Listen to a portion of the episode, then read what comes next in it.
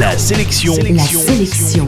Comics. Comics. Salut, c'est Matt, l'animateur qui aime bien le titre Goodbye Yellow Brick Road de Elton John, c'est vrai. Et du coup, la sélection comics d'aujourd'hui, c'est Ozma, la princesse d'Oz. C'est la suite du superbe Magicien d'Oz publié par Panini quelques jours avant Noël. Vous connaissez probablement le magicien d'Oz et son héroïne Dorothée qui arpente la route de briques jaunes avec un lion peureux, un épouvantail et un bûcheron de fer blanc après avoir été aspiré par une tornade dans un monde merveilleux.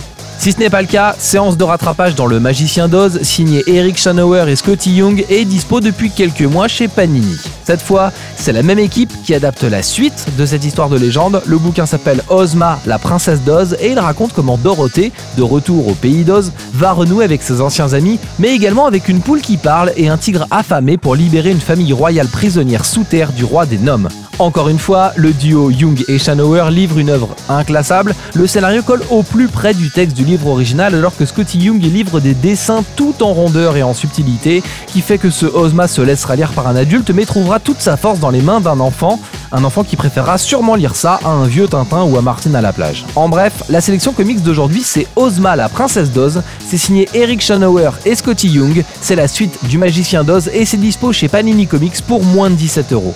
L'info en plus, ce nouveau volume du Magicien d'Oz est le deuxième à sortir chez nous en français. Pourtant, il semblerait qu'aux États-Unis, ce livre soit le troisième de la collection.